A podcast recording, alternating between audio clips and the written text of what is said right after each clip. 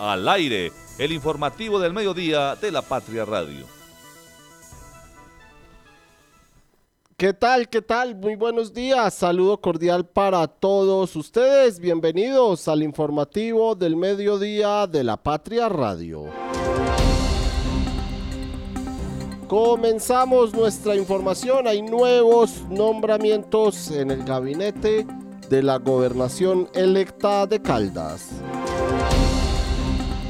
De los 27 municipios de Caldas, 20 están rajados en el índice de desempeño fiscal. Y nos acompañará el secretario de Salud de Manizales para hablar sobre los quemados por pólvora, por pol, pólvora que ya acumulan cuatro en la ciudad.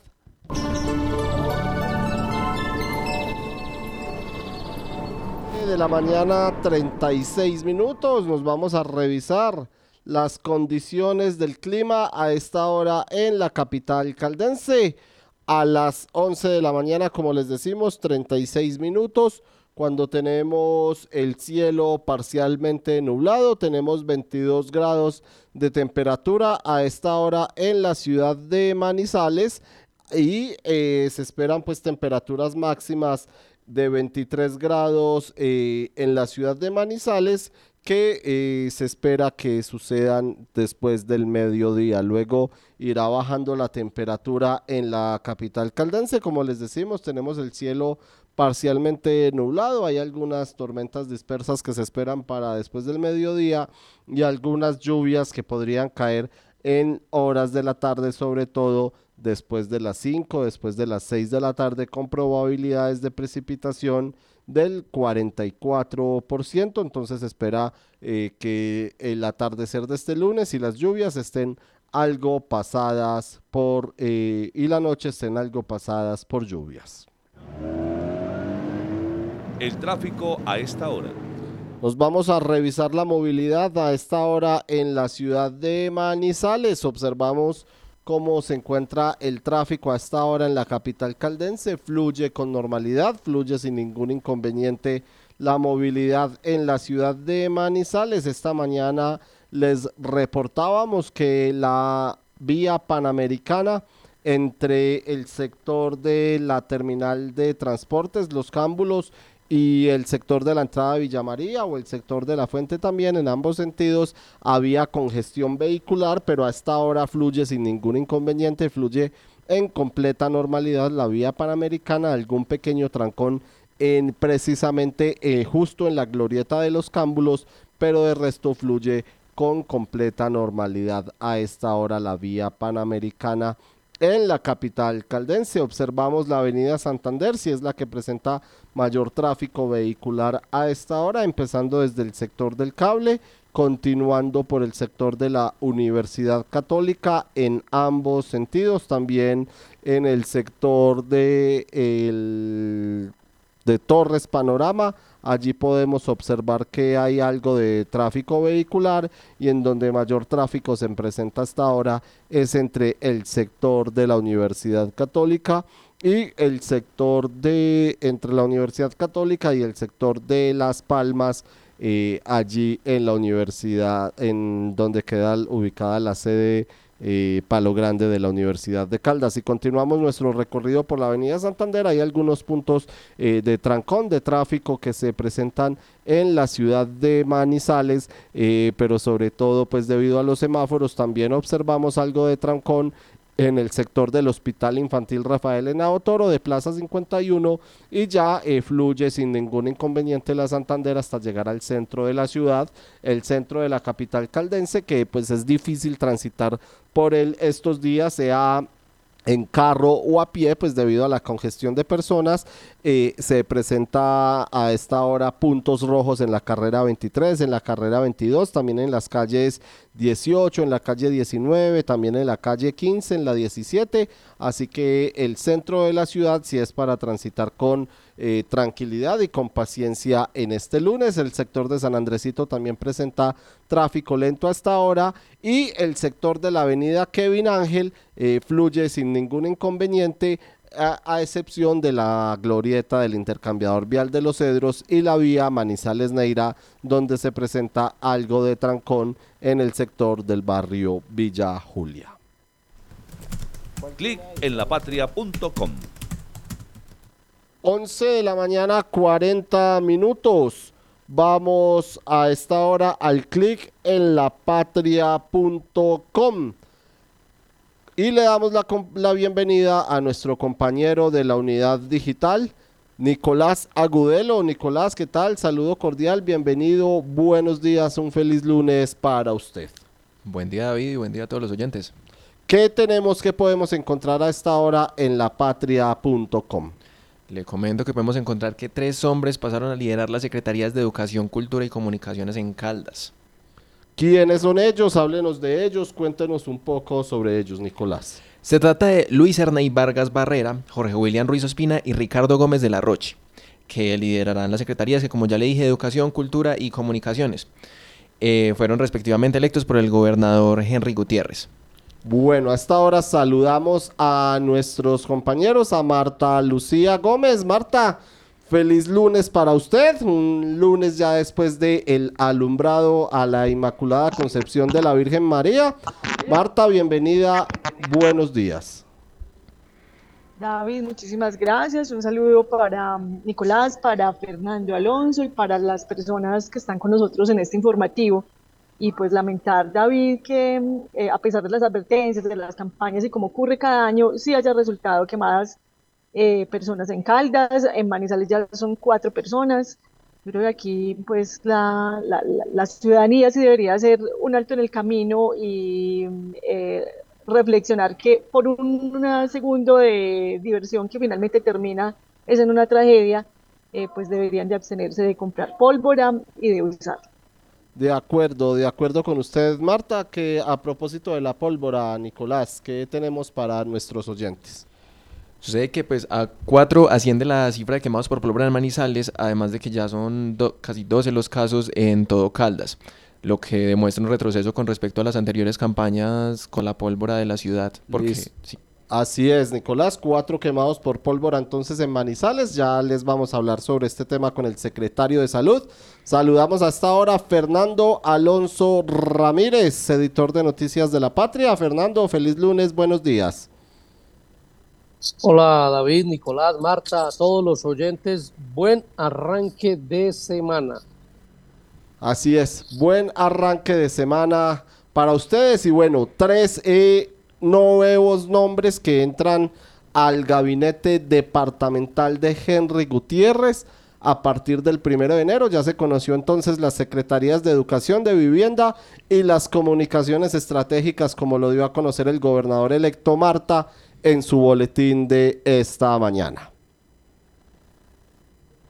Sí, señor, pues se siguen eh, haciendo estos nombramientos, casi que ha sido una difusión de gabinete a cuenta gotas.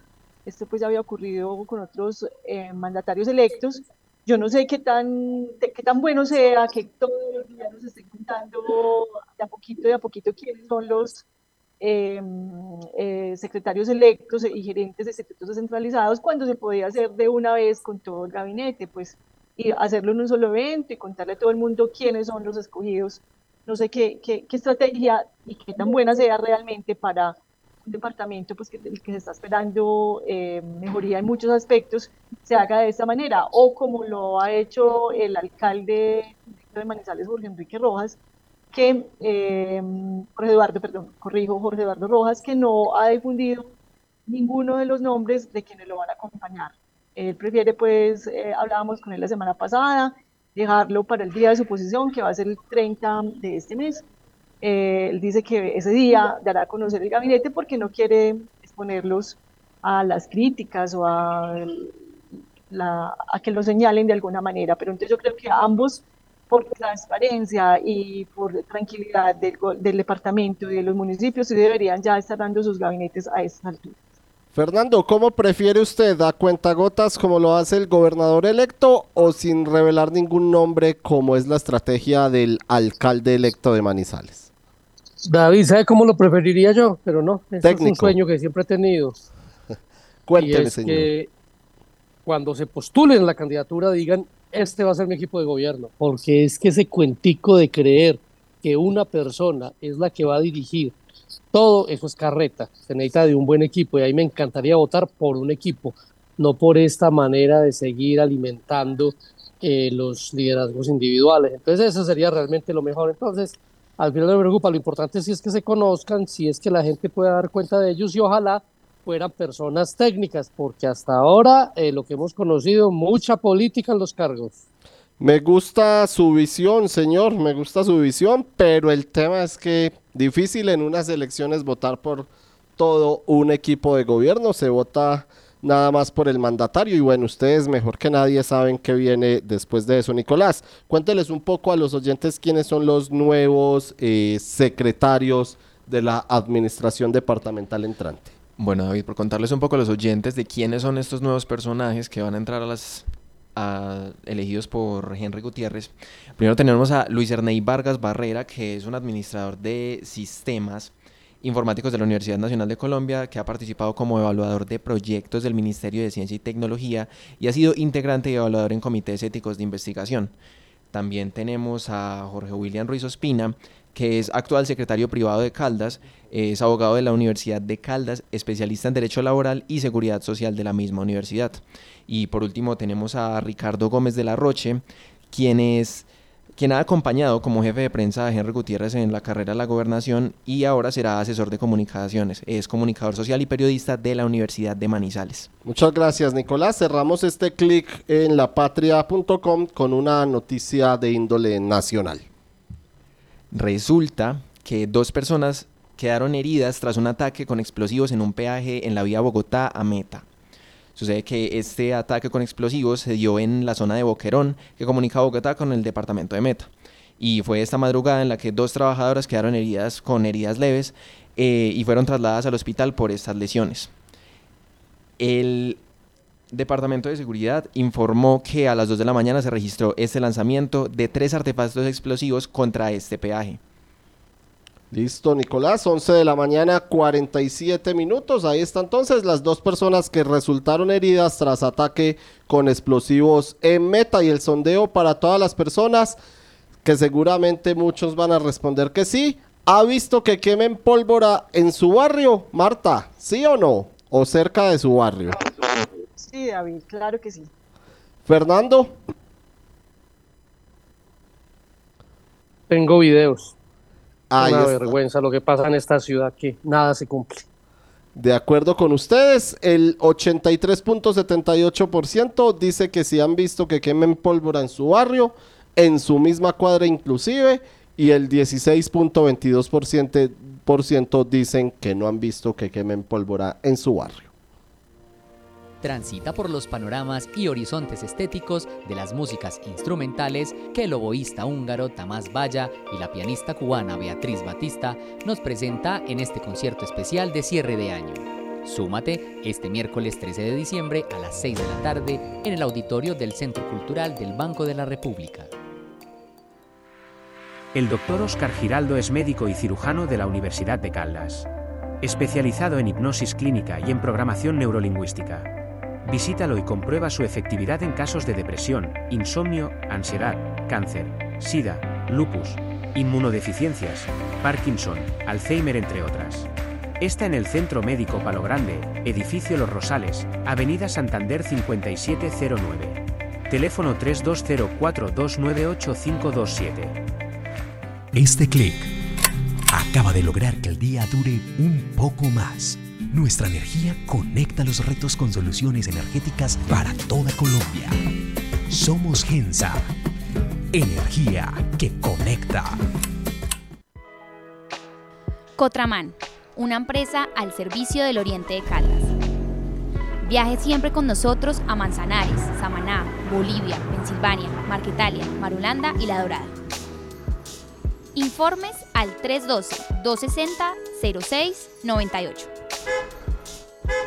Recuerde que usted también puede acceder a los servicios del Hospital Santa Sofía de manera particular y con las tarifas más económicas de la región. Consulta con especialistas a 64.500 pesos y consulta con subespecialistas a 129.000 pesos. Mayor información 887-9200 extensión 752. Encuéntrenos siempre en podcast. Escúchenos en Spotify buscando La Patria Radio. 11 de la mañana, 50 minutos. Esta mañana en la Universidad de Caldas hubo una rueda de prensa con Fabio Hernando Arias, el rector de la institución educativa. Entre otras, hablaron de las nuevas sedes, de la regionalización de la universidad, los nuevos programas académicos, los recursos del gobierno nacional, el mejoramiento del bienestar laboral y el primer año de gestión. También se tuvo, Fernando, la oportunidad eh, para hablar del taller de ópera que eh, parece que está en cuidados intensivos y pues le eh, preguntamos o el rector habló más bien sobre este tema. Fernando, pero antes de escuchar al rector de la Universidad de Caldas, cuénteles un poco a los oyentes de la situación actual que vive el taller de ópera. Bueno, hay que recordar que la semana pasada se presentó el taller de ópera, como lo hace cada semestre, en su trabajo final, eh, que es un trabajo que tiene más de 30 años. ¿sí? Taller de ópera es una actividad que es netamente académica, lo llama taller de ópera de la Universidad de Caldas. Resulta curioso que pongan dentro de la universidad a pelear por recursos con proyectos a eh, procesos que son 100% de la academia y eso es lo que se critica en este momento. Ella, usted nos explicará aquí con las voces y demás qué es lo que pasa, porque lo que ya se dijo es que no va a haber plática para el taller de ópera para el otro año, pero también se dijo que va a haber un recorte gigantesco a la Orquesta Sinfónica desde la Universidad de Caldas. En este momento la Feria del Libro está sin titular, ya que Octavio Escobar renunció, pues porque pronto pasará a ser pensionado. Entonces, pues vemos que en la Universidad de Caldas están muy preocupados por abrir sedes por todas partes. Entendemos que aquí hay una, un interés del rector por llegar de pronto a alguna candidatura en unos años de políticas, pero parece que los procesos culturales brillan por su ausencia, el apoyo a los procesos culturales. Muy extraño porque él está rodeado de personas que supuestamente eh, gustan de la cultura y ahí sí fue como consiguió el apoyo de muchos estudiantes y de muchos profesores que se mueven en este ámbito. Pues sí, señor. Escuchemos a, a Fabio Hernando Arias Orozco, el rector de la Universidad de Caldas, hablando sobre el presente del taller de ópera. No, es son especulaciones. Eh, la Vicerrectoría de Proyección ha hecho una convocatoria para los proyectos de proyección. Se presentaron 130 proyectos, 139 proyectos, y no, no pasaron la convocatoria, no cumplió. Los requisitos. 10. Hagan ustedes la cuenta, de 139 proyectos de proyección solo 10. No obstante esos 10, no vamos a reunir con ellos porque es una convocatoria, una convocatoria que se presenta, si clasifica pues sigue y si no busca otra alternativa. Estamos buscando alternativas para esos 10 que no pasaron la convocatoria, entonces el taller de ópera. Entonces vamos a reunirnos con ellos para mirar de qué manera, no en el marco de la convocatoria, sino como agenda del rector podamos eh, continuar con el taller, no se va a acabar ningún proyecto. Y en relación con, eh, con la orquesta, nada, la orquesta está en su mejor momento. Yo nunca la he visto tan bien como ahora porque yo tuve la oportunidad de estar muy ligado a la orquesta cuando fui vicerrector de administración de esta universidad, y teníamos serios problemas, no los que teníamos cuando llegamos acá.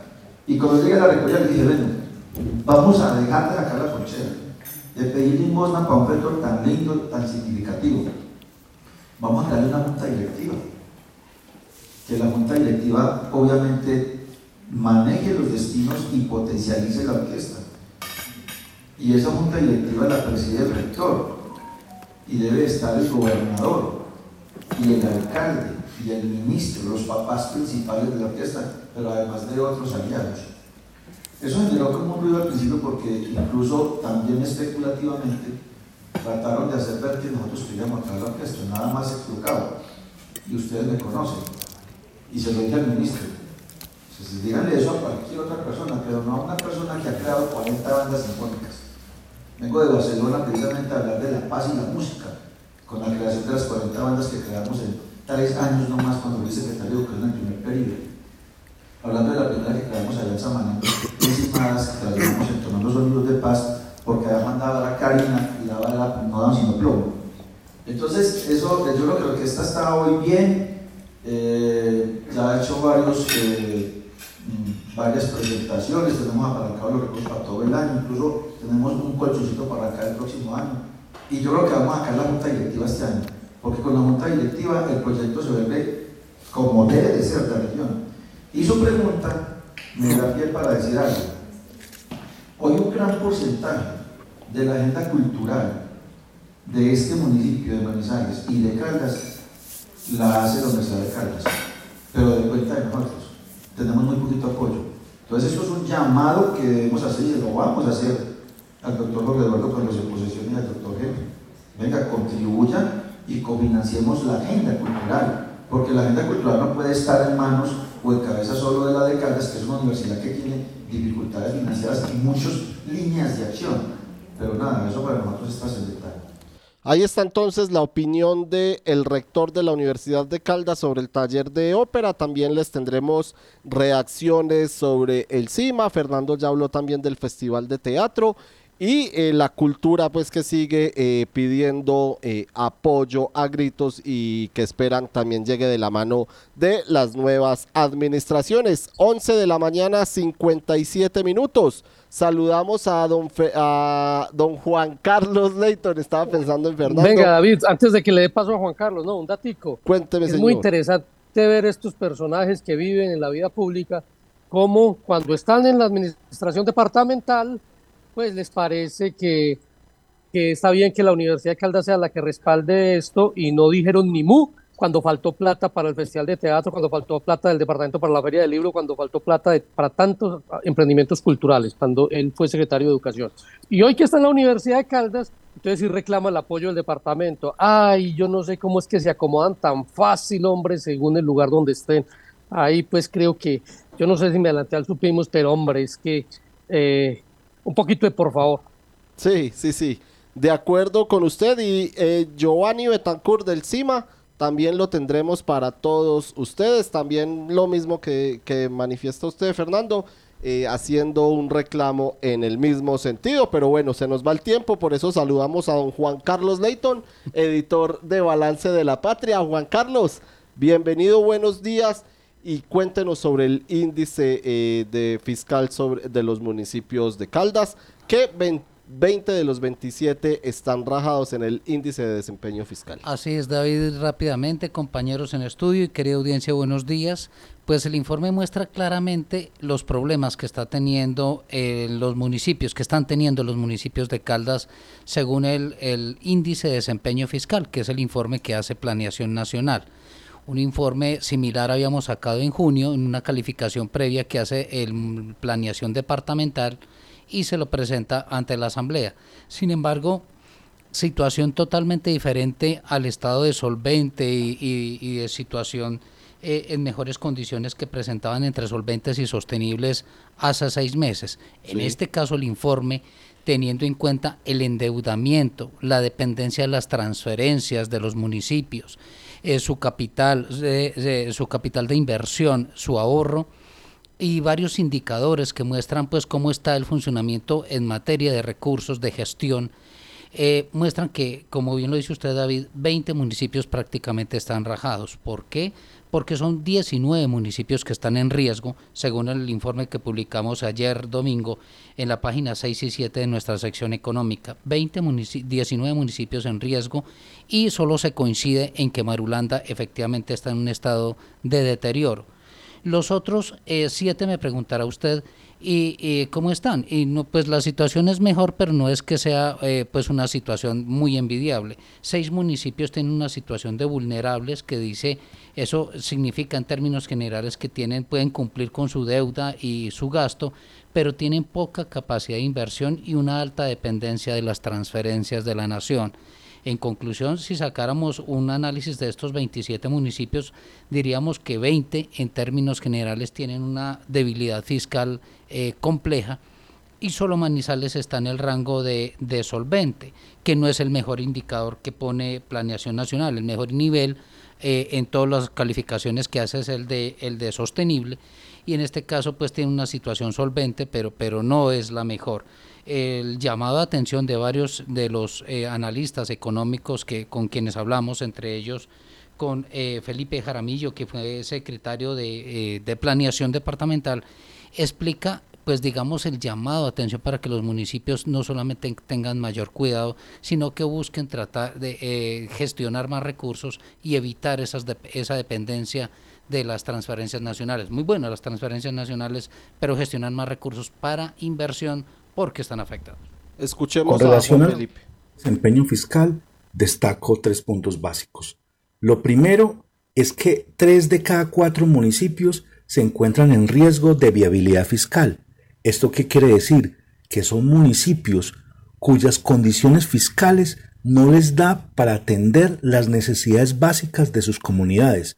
¿Por qué? Porque tienen alta dependencia de las transferencias, tienen copada o limitada la capacidad de endeudamiento y porque la capacidad de inversión con recursos propios no es lo suficiente para hacer nuevas vías, acueductos, alcantarillados y las dotaciones mínimas que requieren las poblaciones. También encontramos en el informe seis municipios en grado de vulnerabilidad. Son municipios que si bien cumplen las condiciones mínimas legales, cualquier cambio en las condiciones fiscales los puede colocar en riesgo. ¿Por qué? Porque aún dependen de las transferencias de la nación, porque su capacidad de inversión en bienes públicos es escasa. Y esto hace que uno esté hablando de 26 municipios, de los 27 que tienen grado de vulnerabilidad, riesgo o deterioro. Esto hace que la planeación futura, las metas ambiciosas, las demandas y las necesidades de las poblaciones sea muy difícil de cumplir dado las restricciones fiscales que presentan estos municipios. Y creo que queda una reflexión importante para la Secretaría de Planeación Departamental con el informe que produce a mitad de año. Tal como lo hizo el diario La Patria en su momento, se cuestionaba la viabilidad fiscal de los municipios al, al análisis de un solo indicador. Hoy cuando la Nación y el Departamento Nacional de Planeación saca un informe analizando muchos de los indicadores que pueden determinar la viabilidad fiscal, los ordenamientos son distintos.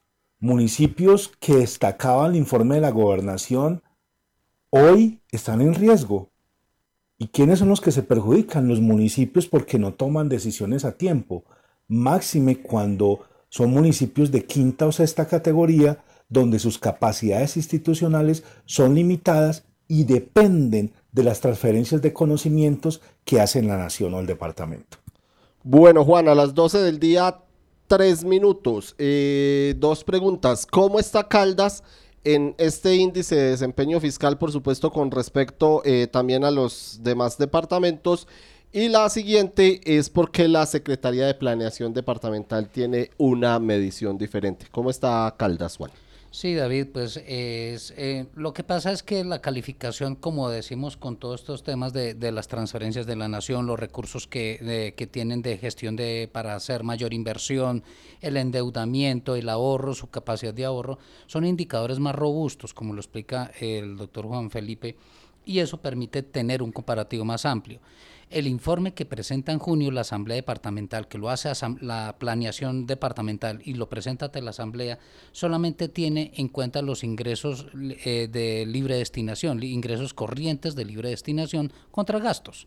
Es un informe mucho más sencillo y en ese informe mostraba prácticamente que 21 municipios estaban entre solventes y sostenibles. Solo coincidía en esto, David, que Manizales estaba muy bien y Marulanda muy mal pero eh, pues sacar 21 municipios que estaban muy bien y hoy decimos que esos 27 prácticamente 20 están rajados, pues muestra la torta totalmente diferente, por lo cual desde junio también lo advertíamos que era un informe con muchas limitaciones en materia de, análisis, teniendo en cuenta que este informe que hace eh, planeación departamental lo hace solamente con base en la ley 617, que es ingresos contra gastos. ¿Y cómo está Caldas? Pues Caldas está en una situación vulnerable en el top, porque el informe de planeación también hizo un análisis de todos los departamentos. Caldas tiene una situación vulnerable, tampoco le fue muy bien.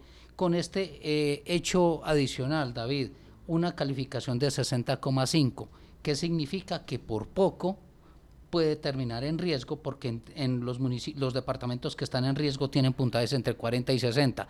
Caldas superó un pedacito y pasó al otro rango de vulnerable entre 60 y 70. Este clic acaba de lograr que el día dure un poco más. Nuestra energía conecta los retos con soluciones energéticas para toda Colombia. Somos Gensa. Energía que conecta. El área de imagenología del Hospital Santa Sofía es la más completa de la región. Rayos X, tomografía, resonancia cardíaca, balón intragástrico, mamografía y los nuevos servicios, cápsula endoscópica y prueba de aliento para detección del Helicobacter pylori. Información 887-9200. Sumérgete en Casiani, la nueva novela del escritor manizaleño Octavio Escobar Déjate atrapar por este relato de ficción en una ciudad devastada en la que habitan seres fantásticos y místicos. Te esperamos el jueves 14 de diciembre a las 6 de la tarde en el auditorio del Centro Cultural del Banco de la República. ¿Sabes qué sucede con el deporte, la economía, la política, el entretenimiento de Manizales, Caldas y el país? Suscríbete a La Patria Impresa tres meses por solo 92 mil pesos o a La Patria Digital por un año por solo 89 mil pesos. Y entérate de todo lo que pasa dentro y fuera de tu ciudad con La Patria, el periódico de casa. Informes 893-2880. Encuéntrenos siempre en podcast. Escúchenos en Spotify buscando La Patria Radio. La voz del día.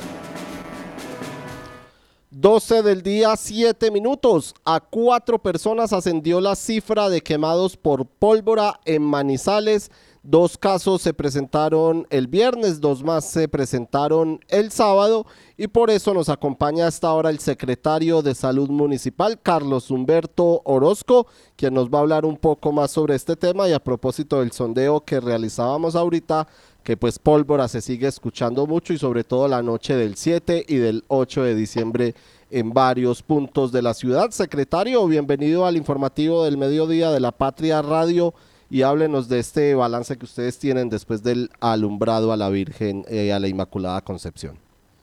Gracias, gracias. Bueno, con un cordial saludo y ante todo con un deseo de feliz Navidad para toda la ciudad, para todas las personas, niños, adultos. Esperamos que esta temporada sea una temporada donde podamos realmente disfrutar, descansar, gozar y encontrarnos entre nosotros. Lamentamos efectivamente que esta tendencia pues eh, en el país tienda al incremento. Estamos viendo la aparición de la alborada como un riesgo nuevo, como un extra que finalmente empieza a ser como tendencia cultural en el inicio de todo este periodo de vigilancia. Para Manizales, pues recordemos que en el periodo 23-22, que terminó el 16 de enero del año 2023, tuvimos un récord donde solamente se cuantificaron cuatro personas lesionadas por elementos pirotécnicos. Ya para la cifra que estamos manejando, estamos encontrando que hay una equiparación de cifras y estamos con los mismos casos que ya teníamos a final del periodo de vigilancia del año anterior. Esto nos habla de que potencialmente vamos a aumentar el número de eventos y que pues lógicamente nos toca llamar la atención de toda la comunidad porque esto es un tema de autocuidado de autorregulación, de compromiso con uno mismo y con los demás. A las 12 del día, 9 minutos, Marta Lucía Gómez, Fernando Alonso Ramírez, los escucha el secretario de Salud de Manizales, Marta. Secretario, pues bienvenido de nuevo a este espacio. Eh, hay una duda y es que Manizales eh, tiene vigente el decreto que prohíbe el uso, distribución y venta de la pólvora. Eh, ¿Qué pasa entonces? ¿Dónde es que están consiguiendo estos elementos en Manizales? ¿O es que aquí la gente se da la viajadita hasta Palestina, donde sí está permitida, donde hay expendios conocidos y desde ya es que la están trayendo y no podría Manizales entrar a eh, impedir que la pólvora llegue eh, hasta la ciudad y haciendo estos o causando estos efectos nocivos porque pues ustedes habían casi cantado victoria hasta el 8 eh, en la mañana pero en el transcurso del día del 8 de diciembre pues se conocieron de estos cuatro quemados. Y hay que advertir, no, normalmente uno espera cuatro o cinco días después del punto de corte para mirar que no vayan a llegar pacientes tardíamente, porque muchas veces por el temor a la sanción, ante todo con los niños, juegan a manejar cualquier tipo de lesión en la casa, cosa que agravan lógicamente el pronóstico, las secuelas son potencialmente mayores y pues lógicamente se soluciona eh, temporalmente una situación donde se somete a un alto riesgo al niño, no solamente por dolor, por sufrimiento, sino por infección y por dejar unas secuelas de cicatrización irregular. ¿Qué estamos viendo? Puede pasar de todo. Hay gente que trae los elementos pirotécnicos, hay personas que lo compran, esto se comporta de alguna manera como el microtráfico, se establecen unas redes ocultas que finalmente distribuyen en determinados sitios e inclusive pueden llevar la pólvora a domicilio y pues eh, controlar esto a veces eh, tiende a ser un juego del gato y el ratón. Recordemos que la Secretaría de Gobierno ha reportado que hace tres noches aproximadamente hubo un decomiso de una gran cantidad de pólvora en dos Jeep Willys que llegaban al sector de la galería absolutamente cargados con una cantidad de detonantes que podían surtir media ciudad. Eh, en eso se está haciendo una gran vigilancia porque pues el riesgo que se asume transportando elementos pirotécnicos en vehículos convencionales es un riesgo extra. El calentamiento que se genere por el motor, por el solo lo demás, puede espontáneamente hacer detonar una gran cantidad de pólvora que está allí almacenada.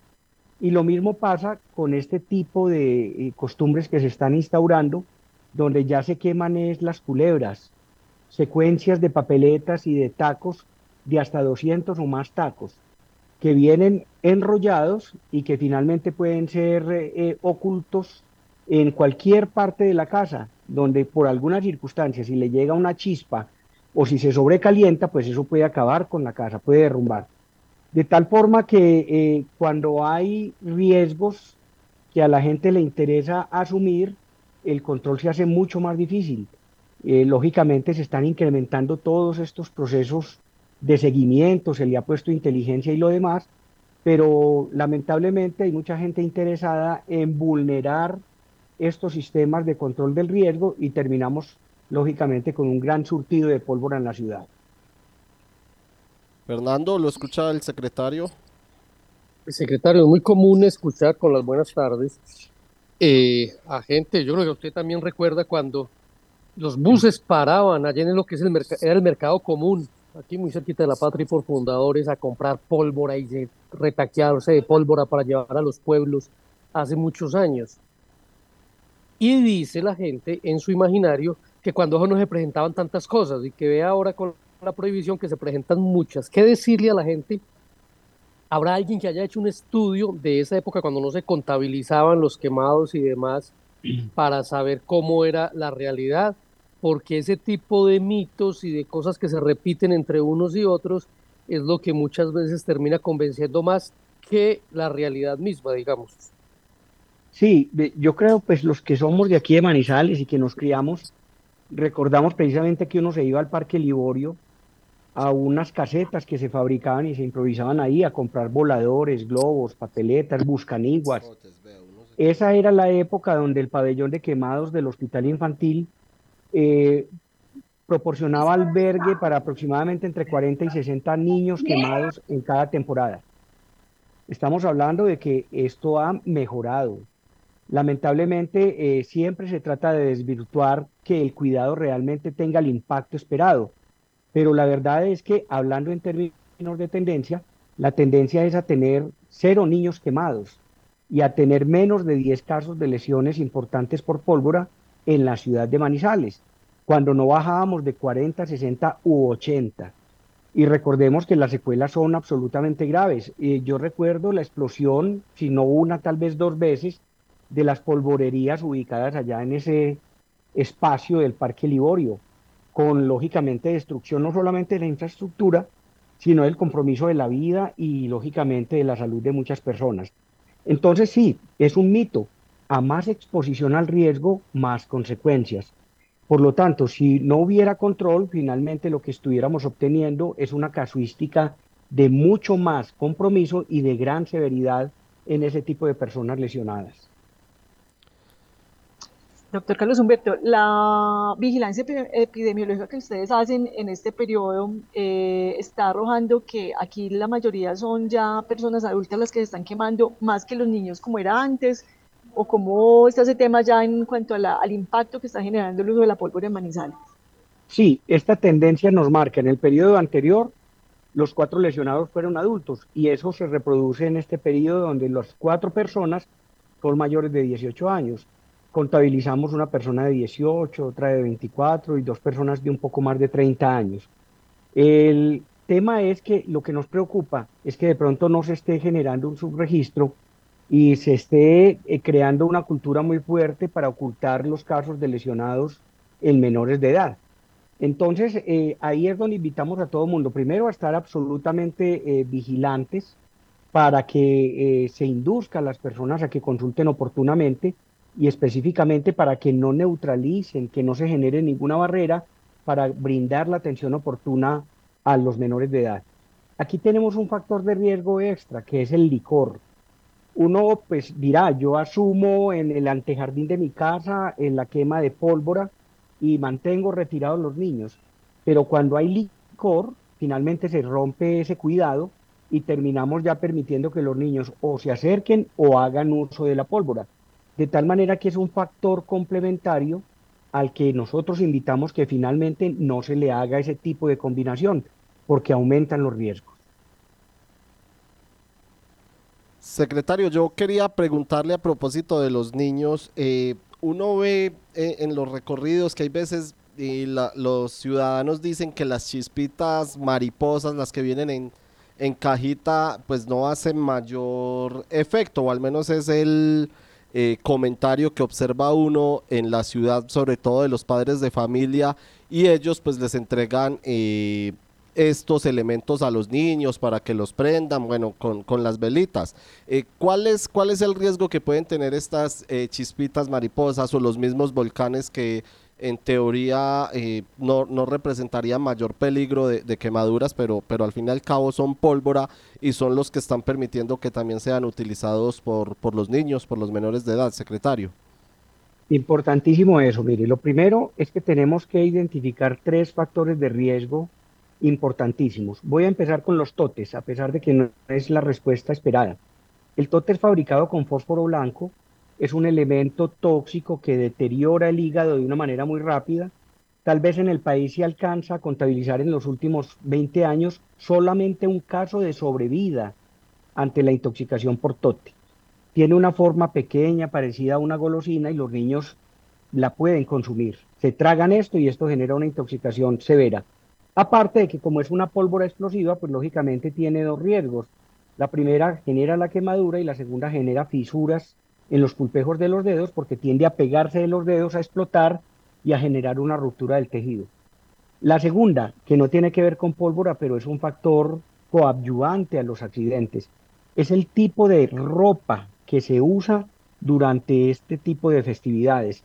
Estoy hablando de que la ropa sintética, esa ropa que finalmente cuando uno hace contacto con un televisor expele chispitas y genera pues como una especie como de electricidad, esa es una ropa que habitualmente por el material sintético que la constituye hace que al contacto con una chispa mariposa, con un volcán o con cualquier otro elemento pirotécnico, se pueda encender y pueda generar una quemadura.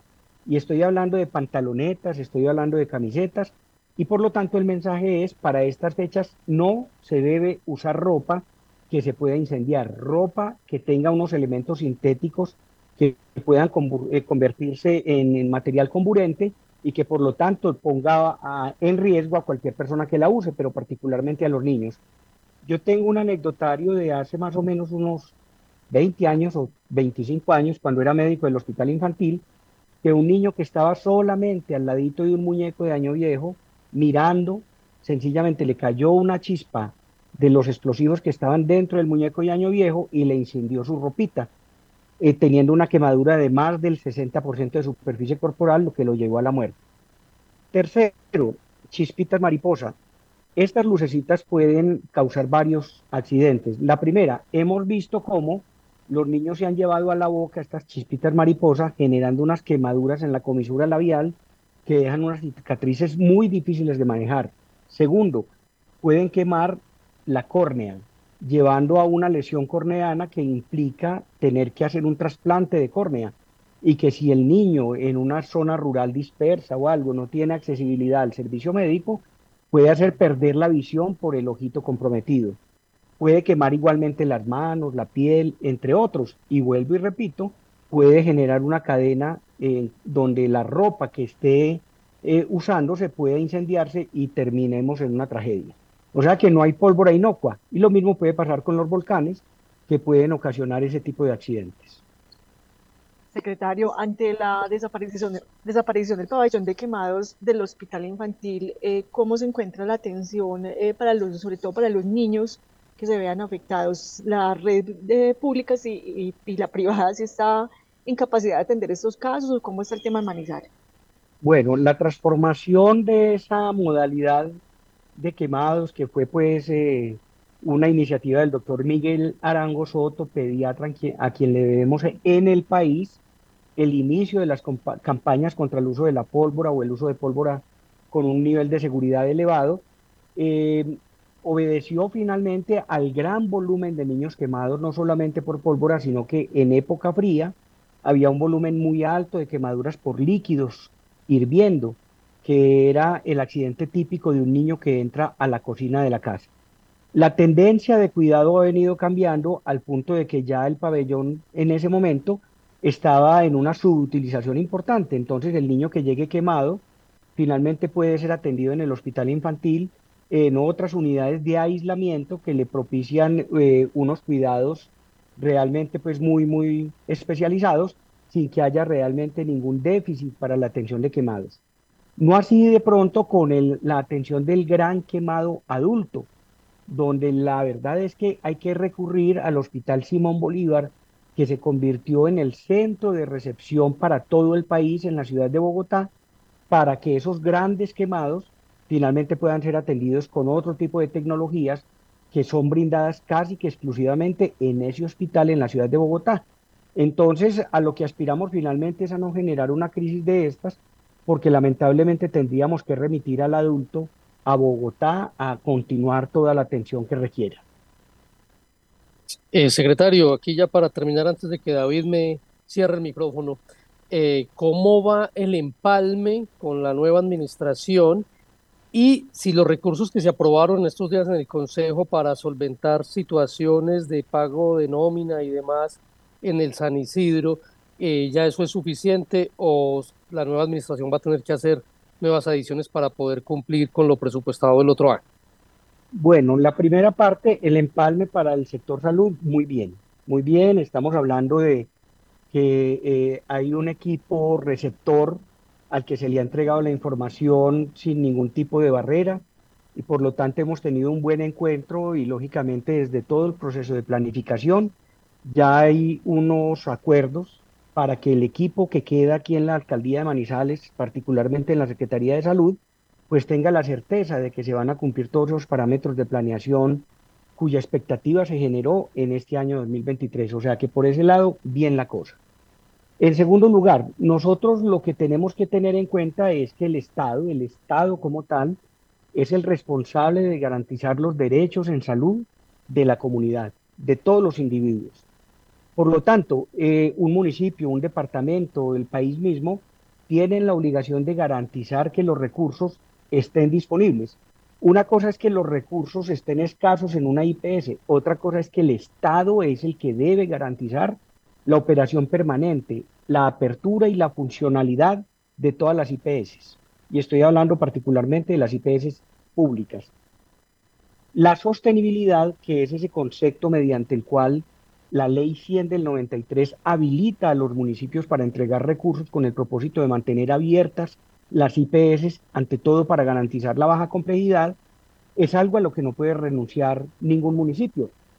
Entendiéndose que esa ley determinó finalmente que esos recursos deben llegar ante las crisis que ya se vaticinaban y que lógicamente las hemos encontrado año tras año por, porque las IPS no reciben el pago justo, porque no reciben el pago oportuno, porque se liquidan, porque se cierran las EPS, entre otras, hace que finalmente el gobierno disponga periódicamente de los recursos para mantener abiertos y funcionando tanto al Hospital San Isidro como al, a Arbasalud, que es la entidad de mayor volumen en la ciudad. Para el año entrante se dejó provista una, eh, una partida importante que empieza a ser entregada a partir del primer trimestre para que siga apalancando las necesidades de estas dos IPS. Y para lo que corresponde a la finalización del año 2023, eh, en, en, acuerdo con el gobierno entrante, eh, se entregó una partida tanto para San Isidro por valor de 250 millones como para Advasalud por valor de 1.250 millones que permiten el cierre y permiten una operación sin necesidad de restringir los servicios de salud. Y esa es la obligación del municipio, garantizar eso. Otra cosa, y lo decía yo en el Consejo, es cuáles son las medidas de supervisión para garantizar desde el municipio que efectivamente esos recursos se apliquen adecuadamente, que no se vayan a desperdiciar y que se focalice la inversión y el, para el funcionamiento que garantice que finalmente la plática llegue donde debe estar y que no vaya a tomar un camino eh, distinto. Lo que no puede decir uno como municipio eh, o, ninguno de los estamentos del Estado es decir, yo no vuelvo a entregar los recursos. No, es una obligación. Esa es una obligación que no se puede derivar ni se puede desplazar como cualquier otra que, se, que, surja en el mundo administrativo. De tal manera que eh, las dos S van a terminar, los recursos se recalcularon, se considera son suficientes para cerrar el año y ya para el año entrante el presupuesto acordó realmente cómo cubrir, eh, al menos en parte porque lógicamente cada S tiene que seguir trabajando, produciendo, recuperando lo que vende, etcétera. Entonces hay una parte importante que el municipio seguirá entregando dentro del concepto de sostenibilidad. Secretario de Salud Carlos Humberto Orozco Telles, muchas gracias por estar en el informativo de la Patria Radio. De nuevo, feliz Navidad y a todas las personas que tengan ansiedad, depresión o cualquier otro padecimiento, las familias las deben cubrir, acompañar, proteger. Es un momento crítico donde todos tenemos esa obligación. Gracias. Supimos que... Cerramos nuestra emisión de hoy, Marta. ¿Supimos qué?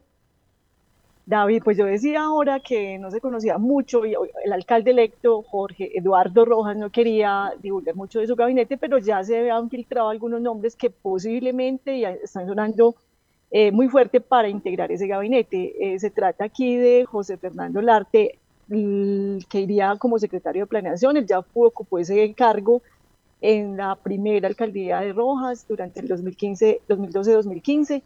También estaría en la Secretaría de Hacienda otro amigo de él que es eh, Manuel González, ex concejal de Manizales y también ex secretario de Hacienda.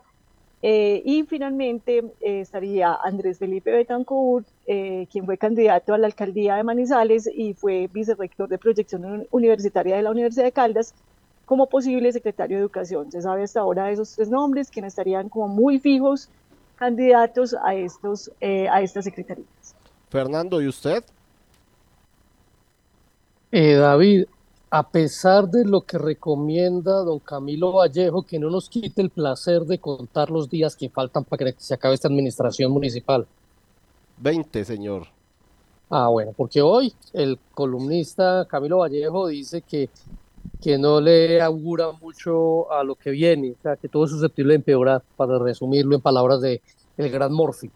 Pero eh, él dice eso. Y lo otro que advierte es que no paga ni hablar de la gobernación porque fue tan intrascendente esta gobernación de Caldas que termina que no paga ni hablar de ella. Imagínese, pues así nos está yendo. Recomiendo leer la columna hoy en La Patria. 12 del día 29 minutos. De esta manera cerramos el informativo del mediodía de La Patria Radio. A continuación, Caldas al mediodía.